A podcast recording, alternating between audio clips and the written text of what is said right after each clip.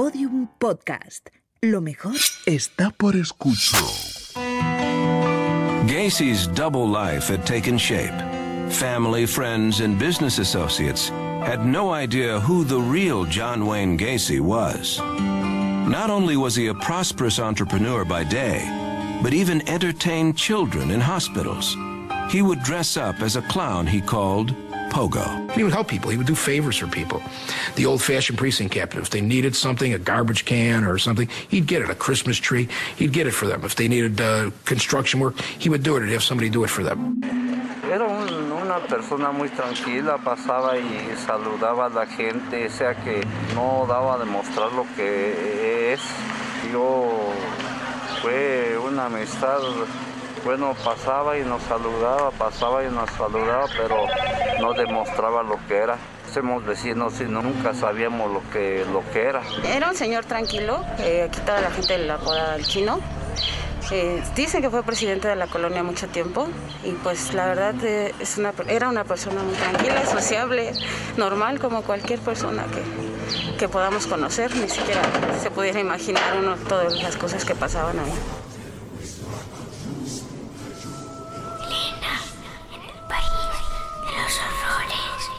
Con Elena Merino en Podium Podcast.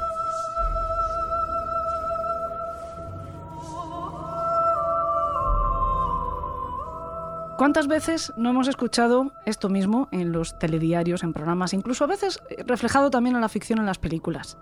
Detienen a un asesino tremendo, un asesino en serie, detienen a un tipo eh, malvado que ha causado la muerte de más de una persona, de más de dos, y sin embargo sus vecinos dicen que era una persona encantadora, que era un tipo que saludaba, que era amable. ¿Recuerdan ustedes a John Wayne Gacy, por ejemplo? Pogo, el payaso que no solo era una persona encantadora y un buen vecino, sino que ofrecía de vez en cuando hasta barbacoas para, para invitarles, para que lo pasaran bien. Iba como voluntario de payaso a los hospitales infantiles, a que los niños enfermos pues, estuvieran distraídos, y sin embargo acabó con la vida de varias decenas de adolescentes, después de torturarlos y después de abusar sexualmente de él. También decían que era un buen vecino. Yo no sé, me imagino que los psicópatas, como ese, como John Wayne Gacy, nos pueden engañar a casi todos. Pero hay algunas personas a las que no. Hay algunas personas que estoy convencida de que si les acercan el micro los telediarios y les preguntan, ¿le ha sorprendido que hayan detenido a su vecino? Diría, "Mm, de hecho, estuve a punto de hacerlo yo mismo. Es el caso de la persona que nos acompaña en el programa hoy. Y he de decir que me hace muchísima ilusión porque eh, nos hemos ido persiguiendo mutuamente durante algunos meses y por fin está aquí. Y de hecho, yo traigo encima de la mesa una propuesta, una oferta que espero que no rechacen. No me atrevo a decirle que no puede rechazar, porque seguro que él puede. Estoy hablándoles de José Manuel García López. Hola. Muy buenas, ¿qué JM tal? Pincho si te tienen que buscar en redes sociales. Exacto. ¿Cómo estás? Pues encantado de estar aquí. Y por fin. He tenido que hacer un resumen de tu currículum, porque si no, pues mm, a lo mejor se nos iba una hora recitando todos los méritos que tú tienes. De momento, vamos a decir, para empezar, que eres el director del Instituto Europeo de Ciencias del Comportamiento, que esto ya nos va sonando muy bien. Desde luego. Esto ya nos va sonando muy bien. Pero es que además eres eh, especialista en comunicación no verbal no consciente. Eso es. Además, en morfopsicología. Y además en una cosa que suena raro, pero que vamos a explicar lo que es, que es sinergología. Eso es. Especialista en negociación, especialista en prevención de suicidios y en un montón de cosas, como digo, al final, eh, de momento vamos a dejar esos méritos aquí. Además, eres eh, miembro de las fuerzas y cuerpos de seguridad del Estado y te has enfrentado a muchas situaciones muy difíciles aplicando todos estos conocimientos que en parte incluso podemos decir que a mí ya, no sé si es un mérito, pero que impresiona. Eh, has conseguido formándote con el FBI, Eso es. con el FBI. Y todo esto al final, ¿en qué se traduce? Pues que a ti no hay quien te engañe. Que no queremos jugar contigo al póker, ni al mus. Yo os recomiendo que no lo hagáis.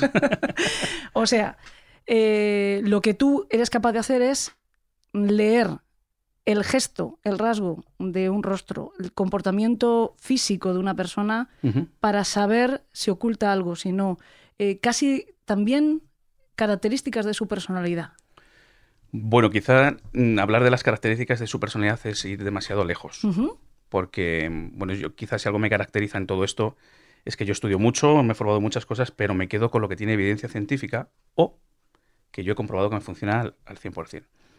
Entonces, eh, por ejemplo, una de las cosas que has nombrado, que es la morfopsicología, carece hoy por hoy de, de evidencia científica, pero sí que hay ciertos elementos que yo sí he comprobado que me funcionan. Y es más, luego más tarde, pues un psicólogo, por ejemplo, catalán, mm, ha llegado a hacer un estudio donde, por ejemplo, que te hagas una idea, ha llegado a comprobar que hay un- existe una, una vinculación entre la inclinación de la frente y la espontaneidad, ¿no? Una persona sea más echada para adelante o menos para adelante, pues... eh, Pero la inclinación hablamos gestual, no estamos no, no, hablando. Ah, estamos no. hablando de. Una inclinación física, es decir, tener la frente más inclinada de lo normal o menos inclinada.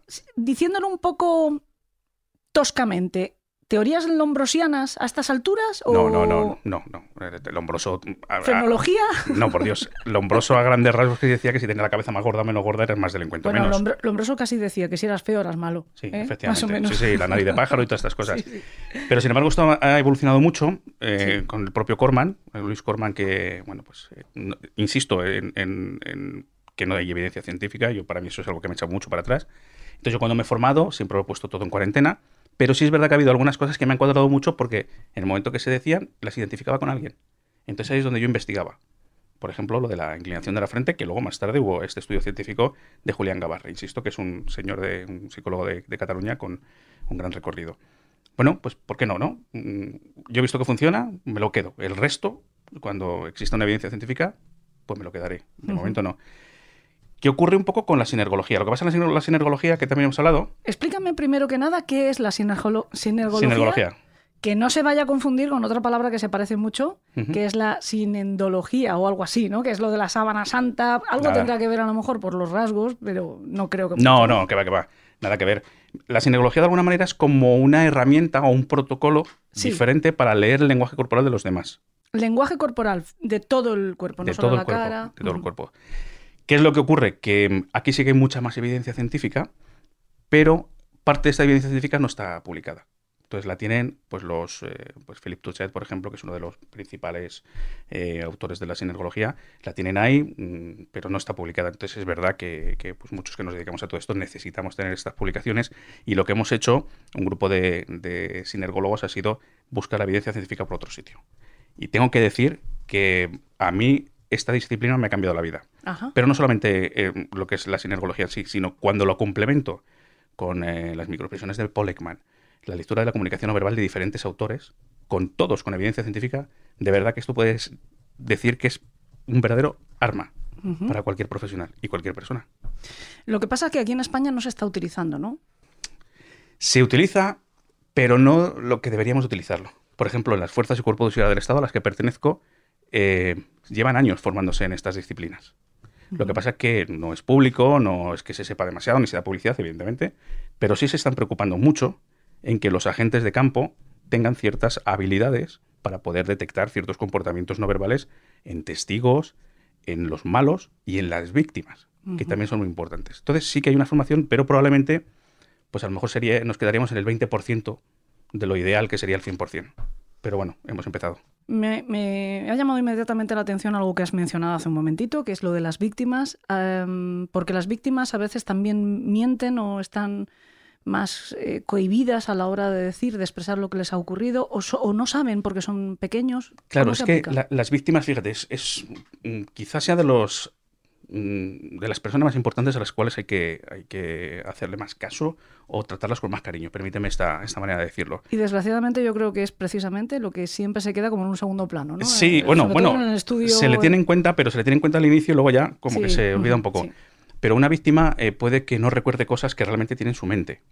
Eh, una víctima puede ser que no se atreva a contarte cosas. Una víctima puede ser que te cuente hasta un punto porque lo demás no sabe si va a ser bueno o no va a ser bueno para ella, para su fama. Entonces, nosotros como profesionales tenemos que tener la habilidad de poder detectar que todavía tienes cosas que decirme y no me quieres decir. Y eso lo podéis hacer Sí, muy fácil además. viendo el gesto del cuerpo, de la cara, de... Pues mira, sin ir más lejos, yo tuve que hacer una tesis, una investigación que mm, arrojó unos resultados espectaculares en cuanto a una reacción en boca, en la boca, que la, digamos que la, la manera de traducirlo sería como contención verbal, como que te estás quedando algo. Me contarías algo, pero por lo que sea no me lo dices.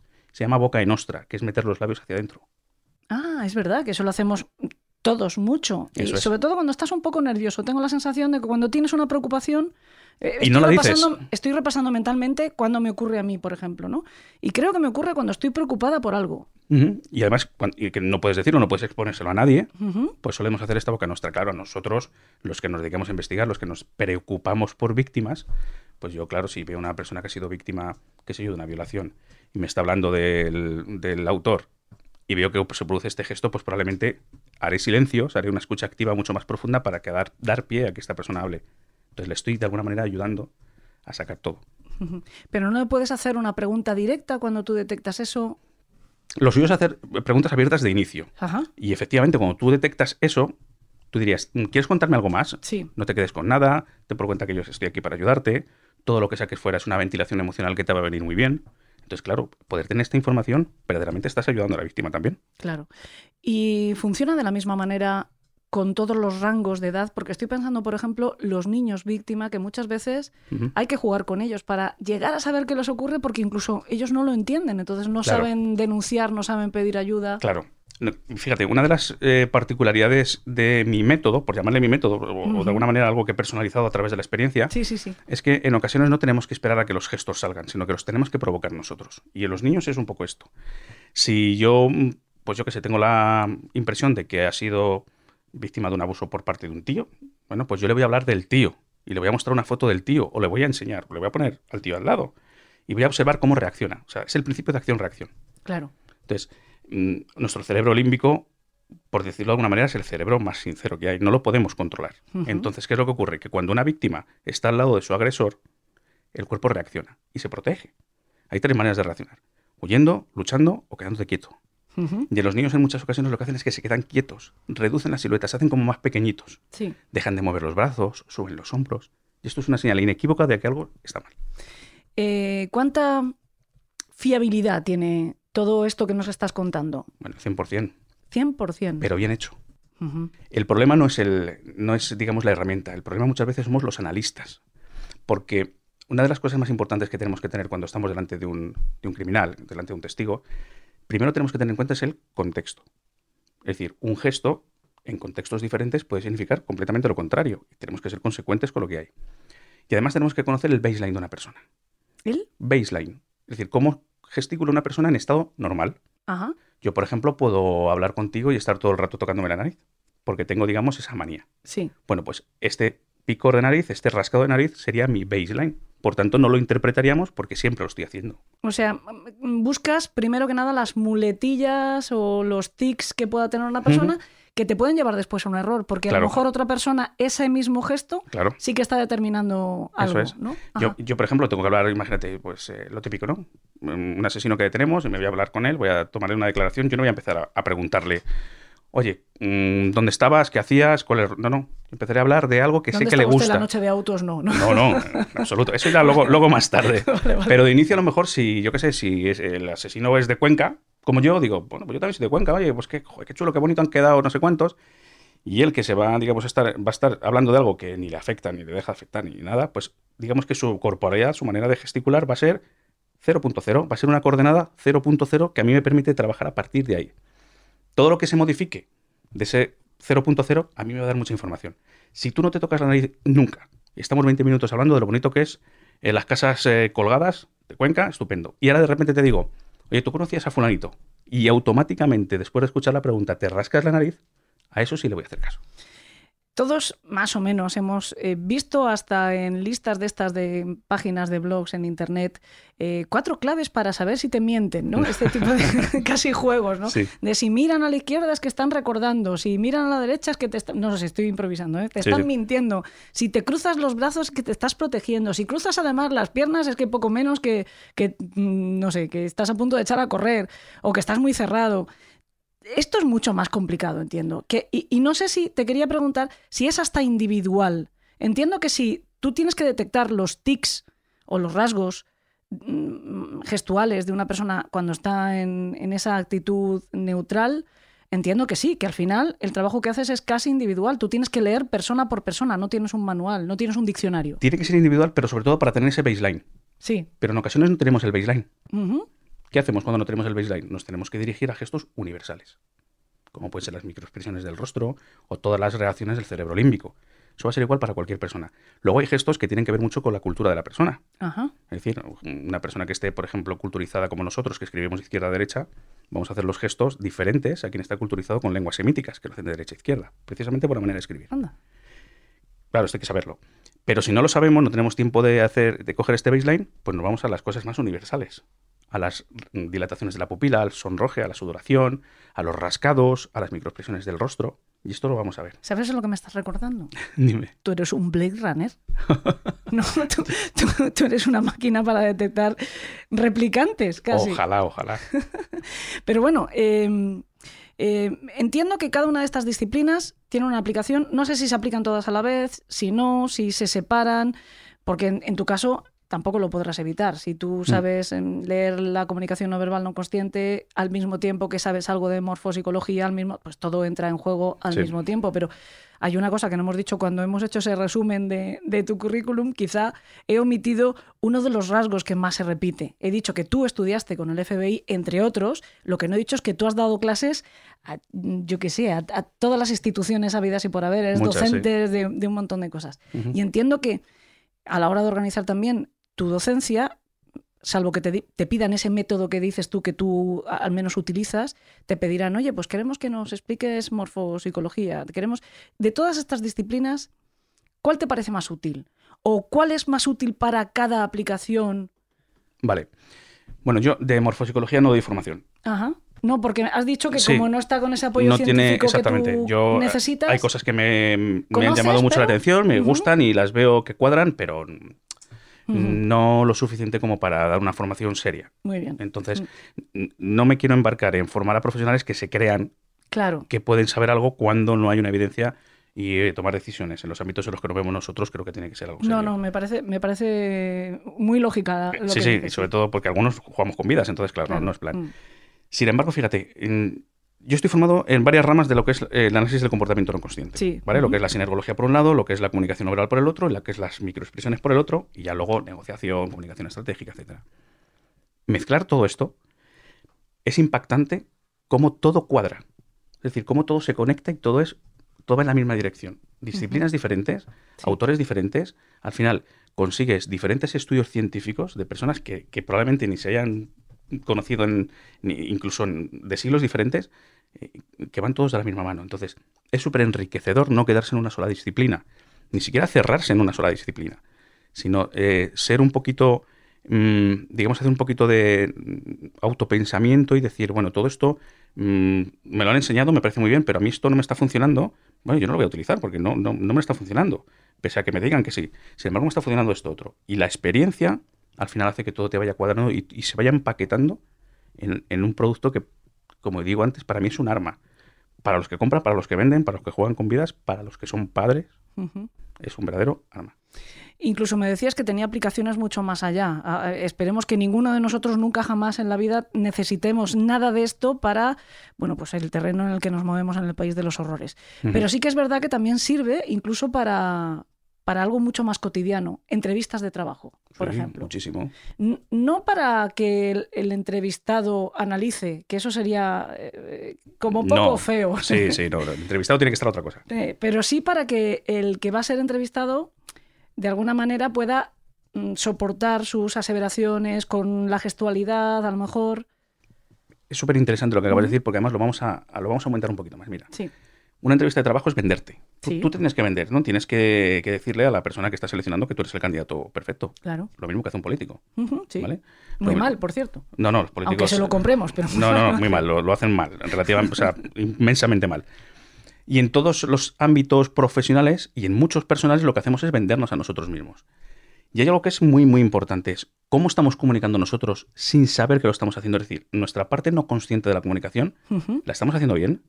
¿Somos congruentes? ¿Somos auténticos? Porque si tú no eres congruente ni eres auténtica en tu comunicación no verbal, no vas a generar confianza, no te van a comprar. ¿Por qué digo esto? Probablemente de las preguntas eh, mayoritarias que me hacen es, oye, tengo una entrevista de trabajo o cómo puedo hacer una entrevista de trabajo para causar una buena impresión. Yo siempre digo, ¿quieres que te dé la fórmula? Y de hecho a, a todos los oyentes les voy a dar hoy la fórmula de qué es lo que tienen que hacer en una entrevista de trabajo o una entrevista de cualquier tipo. Y es olvidarse de su lenguaje corporal. ¿Por qué digo esto? Es preferible que seas una persona congruente, aunque mm, gesticules mucho, pero seas congruente, seas auténtico, porque vas a generar confianza. No vas a chisporrotear. Y voy a explicar ahora lo de chisporrotear. Sin embargo, si tú eres una persona que gesticula mucho y te han dicho, no, no, no muevas las manos. Tú, cuando estés hablando de repente, vas a lanzar una mano, te vas a dar cuenta y la vas a parar. Y eso el entrevistador va a decir, ¿pero qué acaba de hacer? Uy, qué persona más rara. No me gusta. Error. Y esto lo hacen todos los entrevistadores y lo hacemos todas las personas porque tenemos neuronas espejo. Las neuronas espejo son unas neuronas que lo que hacen, entre muchas cosas, es leer el lenguaje corporal de las personas y nos dan información. Y cuando ven que lo verbal y lo no verbal no van de la mano, nos están diciendo, aquí pasa algo. Por eso es tan importante.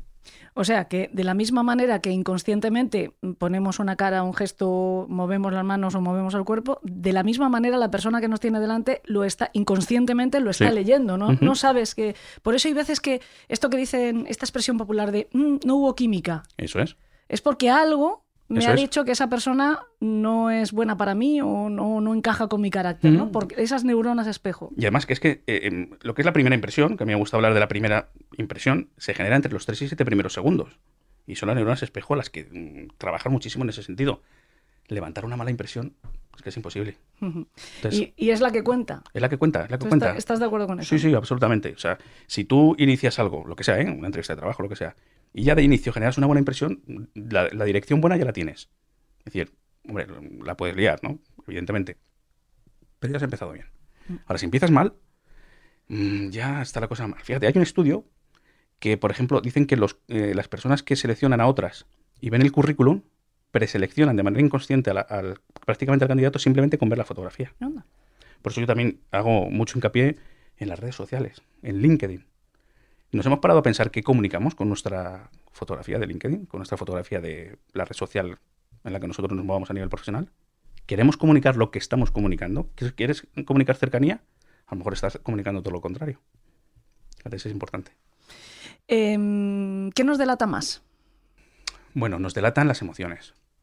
Nuestros, eh, nuestras reacciones emocionales. Nos delata, sobre todo, porque a mí no me gusta, yo qué sé, me pones un- una tortilla y no me gusta, y no me importa decírtelo, yo voy a poner una cara de asco, arrugando la nariz, elevando el labio, y de, alguna- de alguna manera es- hay una congruencia y no me importa decírtelo. Pero lo que nos, más nos delata es cuando no queremos que se nos note, pero sale esa microexpresión. Y eso es de lo que nos valemos los que nos dedicamos a todo esto. Una microexpresión es una breve, involuntaria expresión facial, muy pequeñita, muy sutil, pero que nos está diciendo que le está pasando algo a nivel emocional que no nos quiere decir. Entonces yo te digo, oye Elena, ¿qué tal? ¿Te gusta la tortilla? Y me dices, está muy rica. Y de repente elevas un poquito el labio hacia arriba o arrugas un poquito la nariz y yo digo, bueno, me estás diciendo que está muy rica por quedar bien, pero no te ha gustado nada. Pues con eso te estoy hablando de una tortilla, pero te puedo hablar de un juicio, te puedo hablar de una venta, te puedo hablar de un asesino que te está hablando de la relación que tenía con la presunta víctima, te está diciendo que se llevaba muy bien y no se llevaba bien. Fíjate. O sea, que tú en un interrogatorio, por ejemplo, si estás captando que la persona que tienes delante, que es sospechoso de ser, por ejemplo, eh, asesinos, de ser el asesino y lo está negando y todavía no hay prueba, tú sí que puedes a partir de ahí decir, hay que seguir haciendo un buen Sí, sí. registro porque lo sí. tenemos, lo tenemos aquí. Claro, pero además, fíjate si es importante. Tú imagínate cuando hay un homicidio. Aparece el cadáver de una mujer acuchillada. Pues siempre que es lo que buscas. En la familia, en el trabajo, en los amigos, lo primero que Sí. te centras, ¿no? Tienes cuatro focos. Yo me entrevisto con un foco, con dos focos, con tres focos y con cuatro focos. Si uno de ellos, mm, digamos, eh, le puedo observar alguna incongruencia, es por el primero que voy a empezar a investigar. ¿Por qué? Porque nosotros, los investigadores eh, policiales, decimos que el tiempo que pasa es la verdad que corre. Claro. Si yo, gracias a un micropicor, gracias a una microexpresión, puedo detectar algo que no me cuadre y empezar, y resulta que es esa persona, a lo mejor si no lo llego a detectar hubiese sido la última. Y hubiesen pasado ya tiempo, entonces cómo funciona el cerebro. Olvida cosas, rellenamos con cosas no vividas, entonces la investigación se complicaría mucho. De nuestro cuerpo, de nuestro rostro, has dicho, mm, lo que nos delata son las eh, emociones. ¿Dónde se ven reflejadas las emociones antes? ¿En los ojos? ¿En las manos? ¿Dónde me dirías tú? Si yo te digo, Elena, mm, quiero que te fijes en esta persona y, y- y que Mira, me digas qué el gesto de meter los labios. Es verdad, es verdad. Acabo de hacerlo. es verdad. Pues, eh, fíjate, tengo la sensación de que yo lo haría primero con el cuerpo. Pues es que eres muy buena. No me digas. Sí. Mira, hay que hacerlo en todo, hay que hacerlo en el rostro y en el cuerpo, pero mm, la mayoría de las personas dicen, no, no, yo me voy a fijar en la cara, me voy a fijar en el rostro. Muy, está muy bien. Pero hay veces, cuando hay una alegría muy desorbitada o hay una ira muy desorbitada, el rostro es el mismo. Sí. Exactamente el mismo. Pero además es lo que más controlamos, me da la sensación, ¿no? Que cuando quieres ser estoico, porque la situación pues hace que tú mm, tengas que mantener las formas, a lo mejor tú tienes tu carita de póker, que solemos decir, Sí. pero estás em, abrazándote a ti mismo. ¿no? Sí, sí, sí, exactamente. Pero incluso lo que te digo, ¿no? Eh, una emoción, una alegría muy, muy potente y, un- y una ira muy potente, el rostro es el mismo. Antes, ¿cómo lo diferencio? Al cuerpo. Hay un estudio de la Universidad Hebrea de Jerusalén donde cogieron a tres grupos de personas y le dieron tres fotografías. La primera fotografía en el grupo A le dieron un tenista, un tenista en un momento concreto de emoción. Ujú. A la- eh, al grupo B le dieron solo el rostro y al grupo C solo el cuerpo. El grupo A acertó en todos la emoción del tenista. El grupo B el 65%, la cara. Y el grupo C, que solo tenía el cuerpo, el 85%. Yo espero que ese gesto no fuera romper la raqueta, porque entonces es fácil. ¿eh? Hombre, claro. No hace falta No, mucho. no, no, por Dios, no, no. Pero fíjate cómo es tan importante, eh, y en ocasiones más, ver cómo está el cuerpo Sí. con respecto además también a la cara y el contexto. Eh, vas a ver si está hipertónico o está hipotónico, si la emoción está volcada hacia mí o no, si es agradable o desagradable, o desagradable. Te va a dar unos indicios de por dónde va más o menos el cuerpo emocional. Y la cara, en algunas ocasiones, si solamente es la cara, nos puede llegar a confundir. El proceso de socialización que todos, eh, lógicamente, que vivimos en sociedad, mm, tenemos cuando somos pequeños, de alguna manera merma toda esta expresividad y os pone más difícil la cosa, porque a todos nos enseñan, creo, conforme nos vamos a hacer adultos, a controlarnos más, a ser más comedidos, a, a- echar más las riendas. Claro, todo lo que sea a nivel cultural, a nivel educativo, el, el contraer músculos para que no se vean las emociones, mira a los orientales, mira a Japón, por ejemplo. En Japón pues no está muy bien visto ¿no? el que tú expreses a nivel facial las emociones y es más difícil detectarle las emociones a ellos. Pero hay una cosa que es imparable y son las emociones cuando son potentes, cuando son fuertes. No las puedes, es que no las puedes frenar, entonces van a salir. Y si no salen de una manera, van a salir de otra. Entonces, eh, nos condiciona hasta cierto punto. Si tú estás entrenado, tienes un buen ojo, tienes cierta experiencia, te aseguro que lo sacas. Pues la pregunta más complicada es cuánto tiempo, más complicada para quien se esté planteando formarse como tú, ¿cuánto tiempo se necesita para ser un experto? Bueno, tú dices que no has parado todavía de estudiar, No, con lo cual no, no. esto que es eterno, ¿no? Bueno, pero sí, y el que diga que ha llegado a saberlo todo... mm, De mal, cualquier mm, cosa. Ahí de yo me atrevo cosa. a intervenir de que cualquiera que diga sí, yo sí. ya he llegado al top, Yo no dejo de descubrir acabas cosas. de perder cualquier opción a la maestría. Sí, sin ninguna duda. Me, temo. Mira, yo me leí mi primer libro de comunicación no verbal con los 14, a los 14 años, tengo 45 y, y sigo flipando con libros y con estudios que me voy leyendo. Digo, "Buah, no me lo puedo creer, esto cuadra Mm. con esto y con otro. Bueno, mm, como todo, depende un poco también de la capacidad de cada persona, de poder interiorizar, no de interiorizar, de memorizar, por ejemplo, qué significa cada gesto. Después viene la práctica. Yo, por ejemplo, bueno, no quiero hacer publicidad de programas de televisión, pero hay programas de citas que son divinos para, para poder practicar un poquito eh, qué es lo que hay, ¿no? Debates políticos son muy buenos, pero los debates políticos son muy buenos cuando van a publicidad y hay como 10 segundos que los candidatos piensan que ya no están dentro y están dentro. Te, te voy a Se decir ve ahí una maldad. una barbaridad. Voy a decir una maldad. Venga. Los programas de debate político deben de ser como las cartillas, eh, aquellas de empezar a aprender a escribir, porque deben de tenerlos de ensayados, que debe Sí. de ser relativamente fáciles lo que tú dices, ¿no? Que, que- que son buenísimos para detectar Bueno. los rostros ensayadísimos. Sí, sí. Yo, de hecho, los políticos los utilizo para las primeras clases de mis alumnos. Porque son tan. Perdóname, son tan malos comunicando. Es decir, Es que yo creo que alguien les enseña y les dicen, mira, pon las manos de esta manera.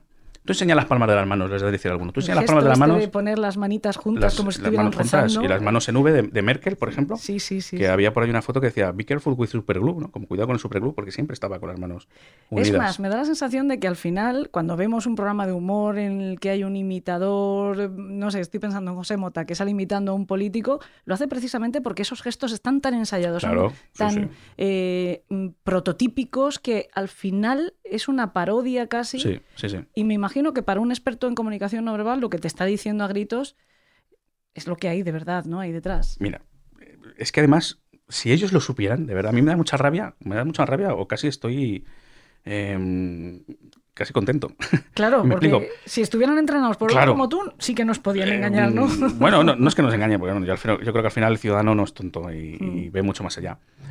Pero date cuenta cómo los políticos cuando están comunicando no son congruentes. O sea, tú tienes que preguntarte cuando les ves. Yo, hablando de ese tema con mi amigo, ¿haría esos gestos? No. No. Eh, ap- aparentemente son como incongruentes, son como muy estereotipados, como muy rectos, como muy toscos. Y te llega un Donald Trump de la vida, un señor que, que, que de manera lógica no triunfaría en la política por sus ideales o por lo que fuera, y arrasa. Y por sus maneras, incluso, ¿no? O, o Javier Milei, por ejemplo, en Argentina, que acaba de quedarse como tercera fuerza política, que es un señor, es un liberal que, que- que le importa tres narices, nada, y, él, y es lo que hablábamos antes, él fluye, él es congruente y él es auténtico, y eso genera confianza. Sí. Y eso no está pasando ahora mismo en, en la política española. Hay algunos comunicadores que son muy buenos, muy buenos a nivel político. Por ejemplo, en Rufián tengo que reconocer que es un señor que comunica muy bien, que, que es muy certero, que utiliza muy bien la comunicación no verbal. Hay ciertos políticos que lo hacen bien, pero lo podrían hacer increíblemente mejor. Y mm, quien controla mejor sus emociones es quien no las tiene, entiendo. Evidentemente, claro. Eh, ¿Cómo te lo pone de difícil un psicópata? Te lo pone difícil porque mm, un psicópata es un psicópata, pero no son tontos. Entonces saben perfectamente lo que tiene, lo que tiene que venir ahora. Si toca llorar, toca llorar. Si toca El camaleón que diría Vicente Garrido, ¿no? Totalmente, sí, hombre, Vicente Garrido.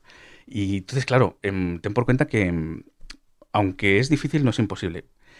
Te voy a poner un ejemplo. Mira, hay estudios científicos ya desde 1976 que nos dicen que existe una mayor involu- está como más involucrado el hemisferio derecho del cerebro en lo que es la gestión de las emociones, ¿no? Hay más conexiones con la parte límbica. Y del mismo modo, eh, Borot en 1992 nos dice que la parte izquierda del rostro está como también más involucrada en la expresión de las emociones de manera inconsciente. Es decir, hemos comprobado nosotros que cuando una persona está eh, con una emoción negativa potente, la parte izquierda del rostro se contrae.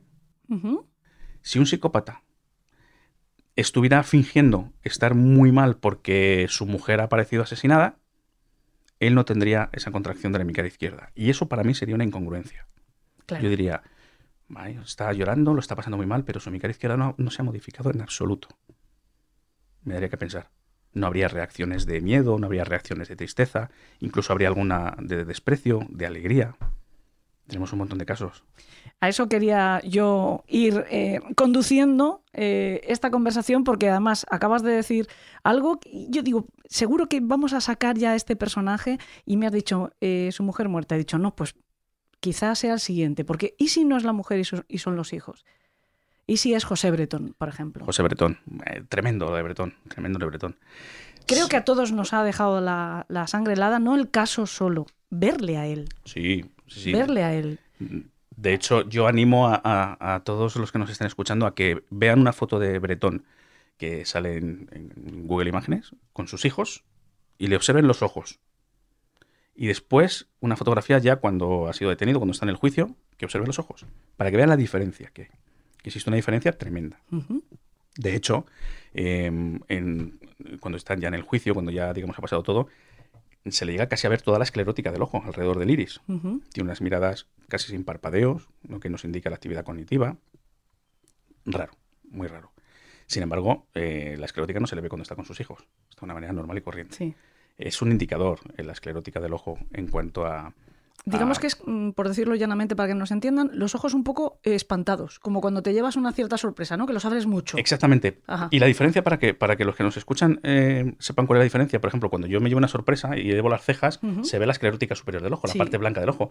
Pero en este caso es cuando tú tienes los ojos normales, las cejas normales y también se ve. Algo así, como estoy yo intentando hacer ahora mismo. Más Abrir menos, más los ojos de lo normal, pero, pero- sin mover las Pero tú cejas. ya has tenido que subir las cejas. Ajá. ¿Por qué? Porque no eres una, una persona ahora mismo con una actividad mental en plan asesina, como digo yo, ¿no? Pero sí, tenemos el ejemplo de Aileen Gurnos, la prostituta asesina, Sí. el día anterior a que la, a que la mataran. Sí. Bueno, tiene un momento está hablando con, con una persona que hay un clic, o sea, le hacen una pregunta, esa pregunta es un clic a nivel mental para ella y se genera esta visualización de la esclerótica superior es increíble porque incluso bajando las cejas se le continúa viendo la esclerótica inferior. Charles Manson también tiene varias fotografías donde se le ve la esclerótica en, en- de, de varias maneras. Es un indicador bastante llamativo, bastante llamativo de, de lo que es esto. No, to- no siempre. O sea, yo también tengo que decirte, yo en TikTok he hecho varios vídeos de estos y la gente dice, madre mía, es que mi, mi mujer tiene la esclerótica superior. Digo, no, pero no, no tiene si que ver. liando. No tiene que ver. Contexto, recordamos contexto, Sí, sí, sí. Y todo el mundo se nos ve la esclerótica superior cuando nos asustamos, cuando nos sorprendemos, cuando Sí, hacemos que- énfasis. Eso es, cuando dices, anda, no me lo puedo Claro. creer. Pero es lo que tú dices, siempre lo acompañamos con el movimiento de subir las cejas, de qué me estás es. contando, ¿no? Eso es. Ese gesto. Y sin embargo, tú tienes aquí algunas fotografías, además de, los personajes que hemos mencionado, Eso es. que eh, además son personajes lo suficientemente conocidos como para que todos puedan seguir eh, Claro. en el podcast los Eso ejemplos que estás poniendo, porque estamos hablando de Chad Manson, la famosa cara. Además, yo creo que son las típicas caras que a veces interpretamos que los asesinos ponen como para eh, atemorizar, ¿no? Charles Manson está claro que, que además era un poco, mm, lo puedo decir llanamente, Venga, payaso. mucho, mucho. ¿eh? Eh. Manson era un payaso muy chiquitín, pero Sí. era un gran payaso. Sí, sí. Sin embargo, eh, Aileen Wuornos siempre se ha mm, defendido que tal vez eh, ella usaba la defensa propia, no si es un caso de...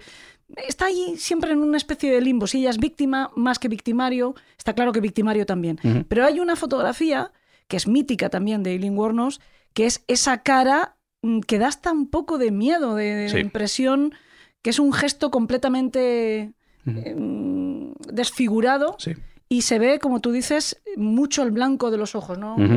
Y a Bretón, que sin embargo me parece que es muy frío. Sí. Ahí fíjate, yo incluso sin conocer la ciencia que tú conoces, casi me parecería que estarían en los dos polos opuestos, ¿no? La máxima expresión de emociones en Aileen Wuornos y la ninguna en, en Bretón. Y esa, sin embargo, es una clave común en ambos, ¿no? Lo de la esclerótica. ¿Qué nos está indicando esa, esa mirada? Pues mira, eh, indica que hay algo a nivel de. Puede ser, por ejemplo, de un brote, puede ser de enfermedad mental. Pero mm, aquí quiero hacer un pequeño paréntesis porque no siempre es indicador de enfermedad mental y no siempre la enfermedad mental hace que se vea la esclerótica superior del ojo. Pero bueno, yo doy muchísima formación a, a enfermeros médicos que están vinculados con la enfermedad mental y me, y me lo, me lo reconocen. Me dicen, es verdad, se ve mucho esta mirada, ¿no? Patrón concreto, concreto para decirte siempre, no te lo puedo decir porque de momento no existe, de momento.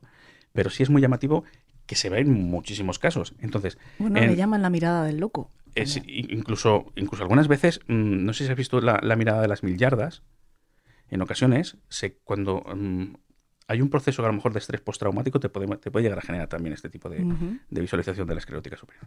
Claro, en el, en Aileen Gurnos va muy asociado también en un momento muy efusivo Claro. que sería muy, muy compatible. O sea, no- n- a mí no me llamaría la atención, pero cuando baja las cejas y continúa, ahí es cuando dices, uy, aquí hay algo, aquí pasa algo. Y además lo asocias con la verbalidad y empieza a decir cosas un poquito raras. Yo, yo animo a que lo busquen Sí, por sí, internet sí, el vídeo, porque mm, una cosa es ver la foto, pero el vídeo impresiona una barbaridad. Sí, sí, sí, sí. Y, bueno, y Bretón, en Bretón, si te das cuenta, cuando además está escuchando el, el veredicto del jurado, eh, parpadea muy poquito, eso significa que está, digamos, muy ensimismado en su propio mundo, está con una introspección importante, pero a la par eh, se ve la esclerótica, y todo eso nos indica pues, que hay una actividad a nivel mental un poquito mm, anormal. Se me está ocurriendo un caso eh, de un proceso en el que, como tú has dicho antes, el tiempo era crucial. Eh, de hecho, toda España estábamos pendiente de ello, que es el caso de Gabriel Cruz, cuando todos estábamos pendientes de dónde podía encontrarse ese niño. Y, y tenemos imágenes, mm, porque además no se privó en ningún momento de aparecer en los medios de comunicación, de Ana, de Ana Julia Quezada, la mujer que finalmente fue condenada, recordemos, Sí, a cadena perpetua revisable. eh, revisable, cómo asesina a ese niño continuamente ante las cámaras de televisión, casi haciendo de portavoz de la familia, pidiendo que dieran pistas sobre el niño, etcétera. Entiendo que analizando el comportamiento de esta mujer también en un momento determinado se podría haber tenido claro que esa era una línea de investigación que no había que dejar. Yo sé que, que de hecho la UCO lo tenían bastante claro desde, desde el primer momento, eh, sabían mm, la línea que tenían que seguir y muchas veces se trata también de darle cuerda para que se ahorque ¿no? al, al- al investigado. Pero entiendo que también hay una lectura, también se puede hacer una lectura en, en casos como ese, en casos en los que todavía no se sabe cuál es el desenlace, pero al final, eh, muchas veces en el entorno de la víctima es donde tenemos que buscar, ¿no? Sí, siempre es el primer sitio donde se busca.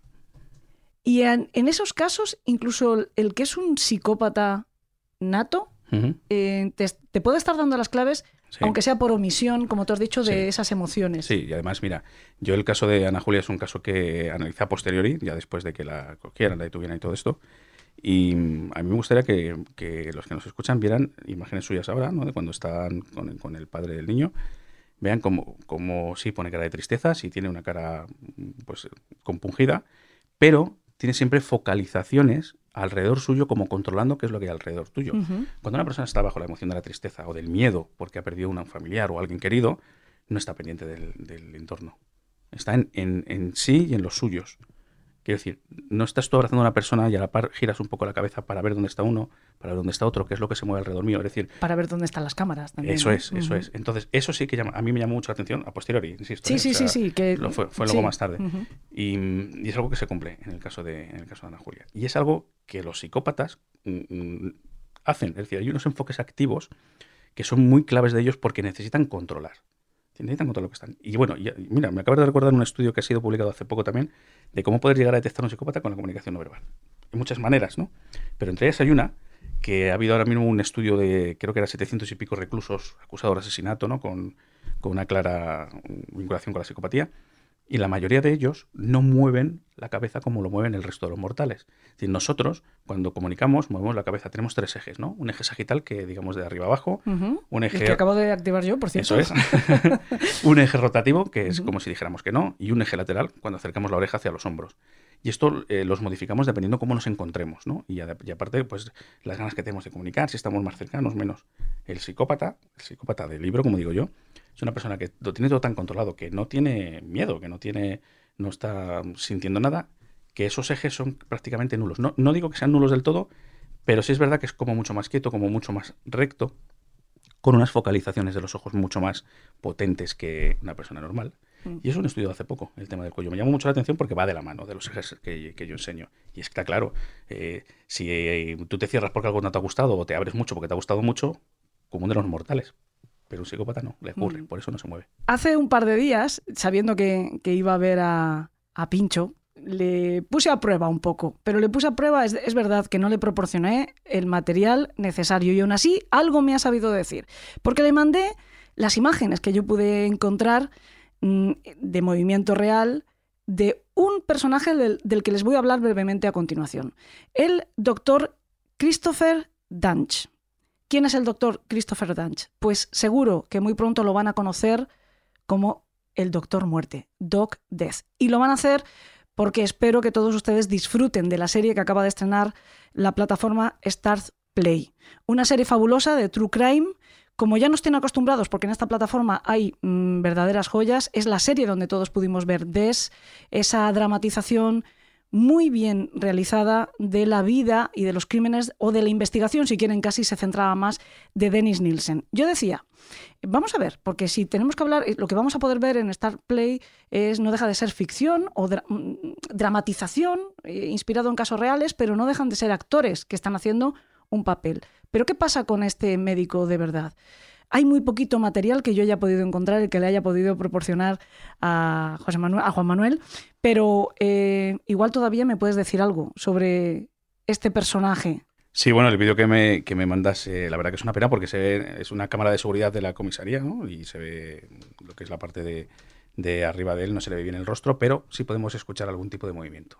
Vemos algún movimiento, eh, por ejemplo, de las manos, el rozamiento que tiene con las piernas, ¿no? Es una manera, eh, digamos, de bajar el nivel de estrés. Cuando nos, nos, eh, sentimos estresados, pues es muy congruente hacer este tipo de gestos. Es decir, lanzar las manos hacia las rodillas, en la parte superior de las piernas. Lo hace varias veces, se mete la mano izquierda en el bolsillo también, lo hace dentro del bolsillo de la misma manera, vuelve a sacar las manos. Bueno, pues nos está diciendo que se encuentra incómodo, ¿no? No se encuentra en su hábitat normal, no se encuentra eh, a gusto, pues evidentemente porque es una situación muy negativa para él. Es decir, que también podría ser que en un momento determinado le han sacado de su zona de confort mm, un médico que se creía estar en la cumbre de su carrera. Y bueno, pues este personaje, que como les digo, le podemos conocer ahora ya como Doctor Muerte, aunque ya hay unos cuantos Doctor Muerte, me Sí. temo, ¿no? Este es el último que entra en ese infame ranking. Eh, pues es un neurocirujano que trabajaba en los hospitales del Metroplex de Dallas-Fort Worth y que actualmente está encerrado cumpliendo cadena perpetua por negligencia grave después de mutilar a varios pacientes, herir a más de 30 y causar la muerte a dos de ellos.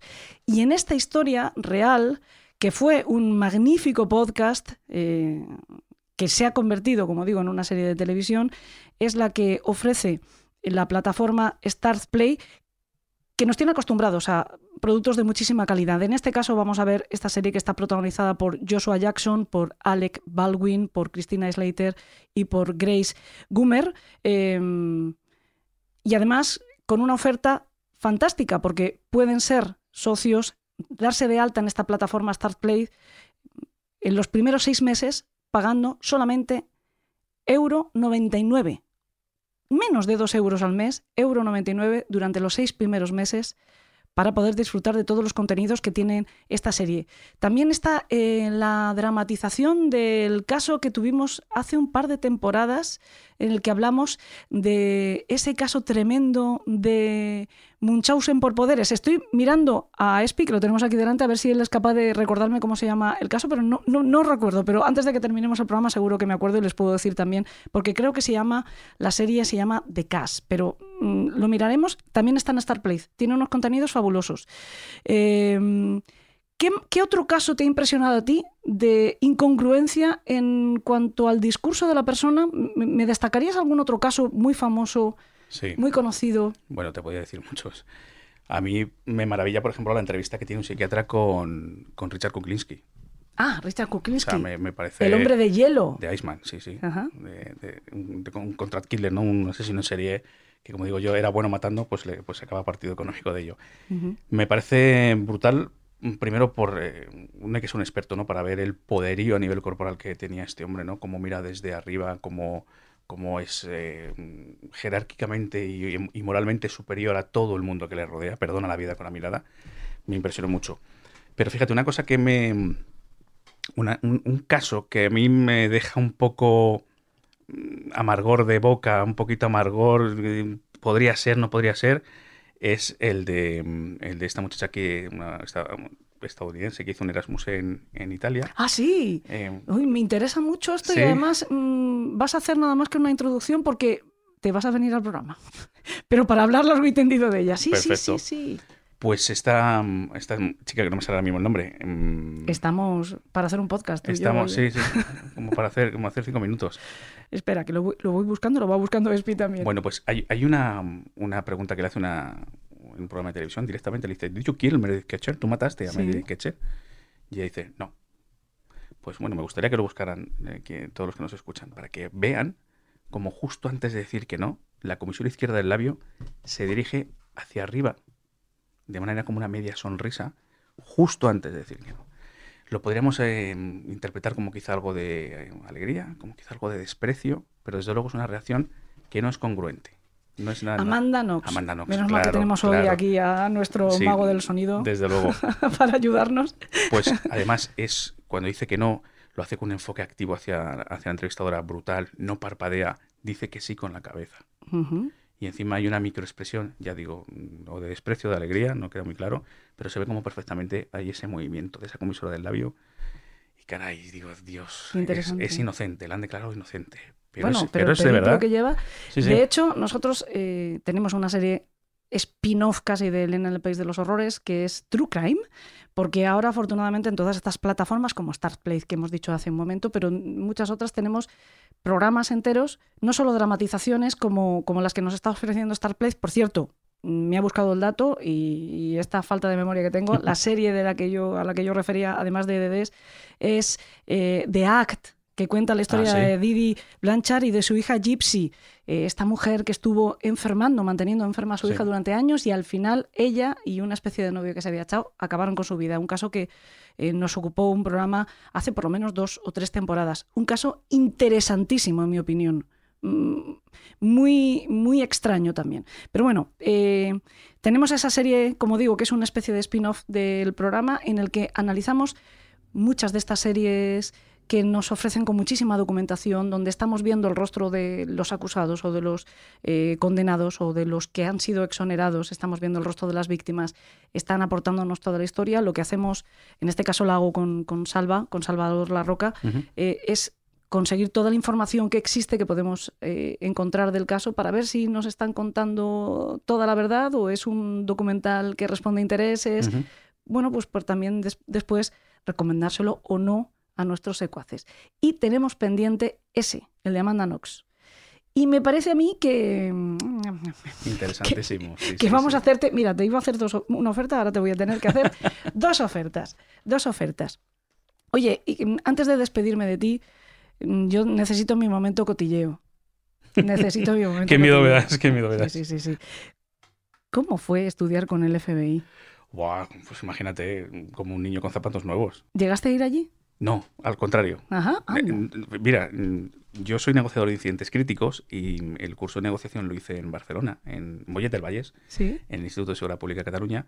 Y una de las profesoras era Liane McCarthy, que era una de las mejores negociadoras que había habido en el FBI de incidentes críticos de, habla española, es decir, que, hablara fuera bilingüe. Estaba en Madrid, en la Embajada de Estados Unidos, y bueno, pues en, en mi unidad consiguieron traer, después de esta relación que ya tuvimos con con esta mujer del FBI, consiguieron a través de ella traer un equipo de perfiladores. Los Mind Hunters del momento los tuvimos durante una semana en Madrid formándonos en, análisis del comportamiento violento. Alucinante, o sea, fue un sueño cumplido para mí. Absolutamente. Además lo hacen muy bien, ¿eh? porque van con su traje como el FBI que vemos de las películas. Sí, sí, van vestidos de FBI, es, que si no, no les dejamos entrar. Es una pasada. Eh, faltaría más. De todas maneras, a mí es verdad que al final, pues todos tenemos un poco esa cultura que nos viene también de, Estados Unidos y por lo tanto, pues mm, eh, el, lado mitómano nos hace hacernos ilusión cuando mm, eh, tenemos un referente como el FBI. Pero, como digo yo y he dicho muchas veces en, este programa, no tenemos nada que envidiarles. De hecho, todo lo contrario. La policía, las fuerzas eh, de seguridad del Estado español, estamos para dar lecciones ya, afortunadamente. Sin duda. tanto Policía Nacional como Guardia Civil de hecho, eh, son sois monitores, sois profesores de otras fuerzas y cuerpos de seguridad del Estado de otros países y, además mm, una eficacia muy alta la nuestra, creo, ah, con evidentemente pues sus meteduras de pata que también como todos sí, sí. y, decir que hemos sido portada las fuerzas y cuerpos de seguridad del Estado de la revista Time como referente para el FBI sí es que es importante esto porque siempre estamos con el FBI y nos hace mucha ilusión pero ojo que también mm, nosotros tenemos mucho que enseñar. Exactamente. Y otra otro cotilleo que te tengo que que tengo que mm, bueno intentar indagar en él ¿Cómo fue meterte y cómo ha sido la experiencia o cómo está siendo la experiencia de meterte en el proyecto Leonardo da Vinci? Yo ya sé ah. que bueno que tú eh, colaboras con Cristian en ese libro magnífico que él tiene, eh, también como analista de... Sí, mira, eh, ahí hemos hecho varias cosas. Hemos hecho dos libros, el de Leonardo, el del rostro de Leonardo, y el de la Gioconda. bueno, pues de alguna manera lo que hacemos en, en, el de Leonardo da Vinci, en el del rostro de Leonardo da Vinci, es comparar diferentes rostros para ver de alguna manera, si el rostro que nosotros conocemos como que es Leonardo da Vinci, es decir, si tú te vas a Google y pones Leonardo da Vinci, la, la cara de este señor mayor que aparece, ¿es Leonardo o no es Leonardo? Y de alguna manera lo que nosotros hacemos en esta investigación es decir, bueno, se dice que es Leonardo, pero fíjate, de manera documental este señor no aparece hasta 1810, esta, esta imagen, por lo tanto, desde, desde que muere Leonardo hasta 1810, ¿cómo se representaba Leonardo? De otra manera completamente diferente, que es compatible completamente compatible con la tabla lucana que sabemos que pintó Leonardo y que es muy probablemente un propio autorretrato de Leonardo por el sistema de los espejos, etcétera, etcétera. Por tanto, de alguna manera lo que decimos es, este señor que todo el mundo piensa que es Leonardo no es Leonardo y este sí. Y jugamos un poquito con la interpretación de los, del rostro. Pero como españoles que somos, dijimos, no hay narices a hacerlo con la Yoconda.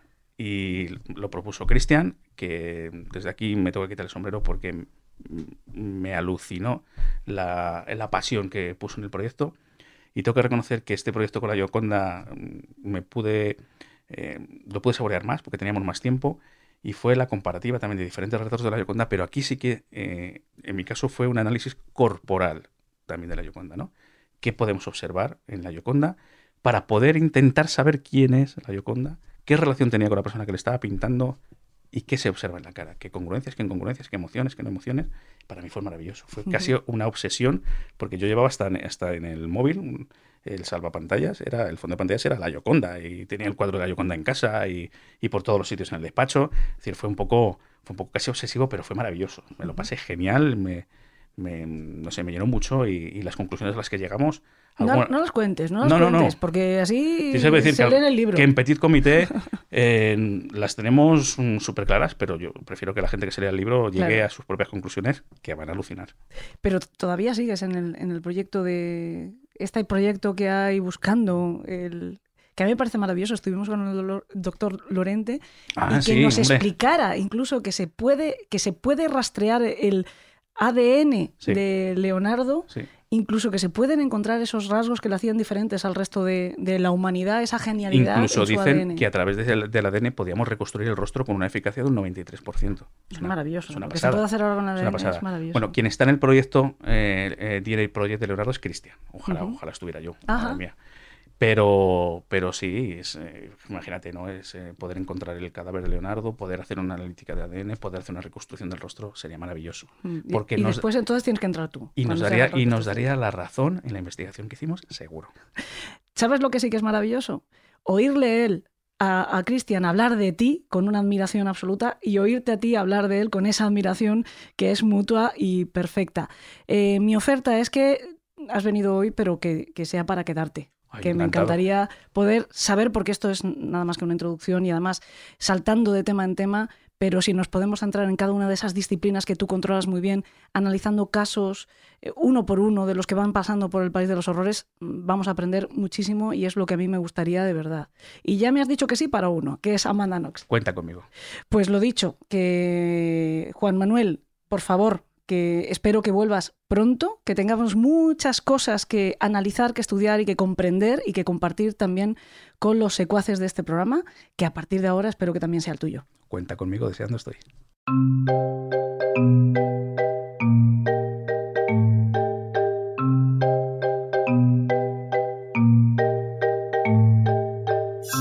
Los que llevan más tiempo siendo secuaces seguro que saben que yo encuentro muchas verdades en la sabiduría popular y en el refranero. Y una buena parte de las cosas que nos ha contado hoy Juan Manuel García las podemos encontrar en forma de adagios. Por ejemplo, ¿alguna vez han oído ustedes ese dicho que dice a quien te quiere bien en la cara se le ve? O este otro, amor y dinero a la cara salen, que tiene otra versión, males y bienes a la cara salen.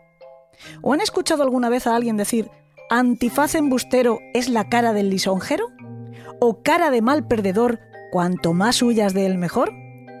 Y hay uno que desde luego resume todo esto y resume también yo creo que todo lo que hemos estado explicando hoy en el programa. La cara es el espejo del alma. De hecho, cuando venimos a este mundo, es la única manera que tenemos de comunicarnos, nuestro gesto y el llanto, poco más. Quizá por eso, la protagonista de nuestro brevísimo relato de hoy, que por cierto, esto calla mía, también se llama Elena, estaba tan preocupada con su hijo. Se trata de otro cuento extraído de uno de nuestros libros de relatos favoritos, Fragmentos de Ironía y Muerte, del gran R.R. López.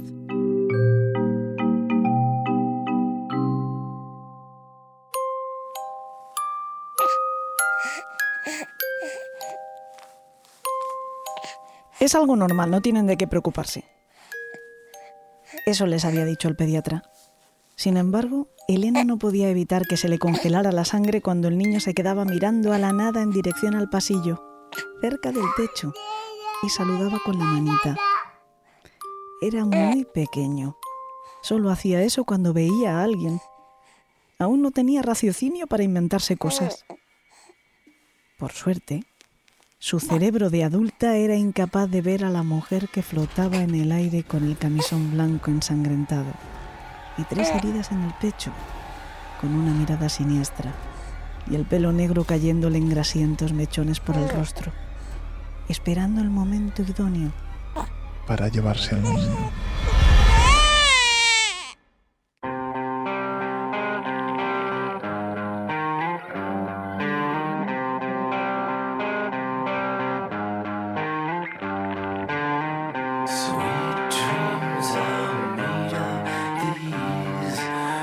Ahora sí llegamos al final de un programa de los que me gustan a mí especialmente, en los que descubrimos una técnica más, una técnica nueva para acechar al malo, cómo se desarrollan cada vez más herramientas para acercar al criminal, o lo que es aún más importante y que también hemos visto, para ayudar a las víctimas. Juan Manuel García López, JM Pincho, por si le quieren buscar en las redes sociales y seguir aprendiendo con todo lo que él comparte sobre ciencias del comportamiento, volverá, y espero que lo haga muy pronto, para ayudarnos a analizar algunos casos concretos que ya, ya hemos estado pensando fuera de micro y que no voy a revelarles, les voy a dejar con el suspense. Y también con el recordatorio de lo que les he anunciado antes, la nueva serie de True Crime que nos ofrece la plataforma Start Play, Dog Death, Doctor Muerte, la historia de Christopher Dunch, un neurocirujano al que literalmente se puede calificar de matasanos, después de que acabara con la vida de dos de sus pacientes, dejara mutilados, postrados en una silla de ruedas de por vida, a varios más y herir gravemente a otros 30 en el ejercicio, en el negligente ejercicio de su profesión. Y por todos estos crímenes actualmente está cumpliendo cadena perpetua. Stars Play tiene muy buenas series dramáticas o dramatizadas de True Crime, no solo esta de Dog Death, sino también, como les hemos mencionado antes, poder encontrar allí Des, la historia de Dennis Nielsen, o The Act, la historia de Didi y Gypsy Rose Blanchard. Ambos casos han pasado también por el país de los horrores. Esta última serie que han estrenado, Dog Death, está protagonizada por Joshua Jackson, Alec Baldwin, Christina Slater y Grace Gunner. Por cierto, que es un momento perfecto para darse de alta en Start Play, porque ahora tienen una promoción que cuesta solamente un euro con 99 tener acceso a todos sus contenidos durante los seis primeros meses. No solo, como digo, a la serie Dog Death, sino a todo lo que tienen en la plataforma. 1,99.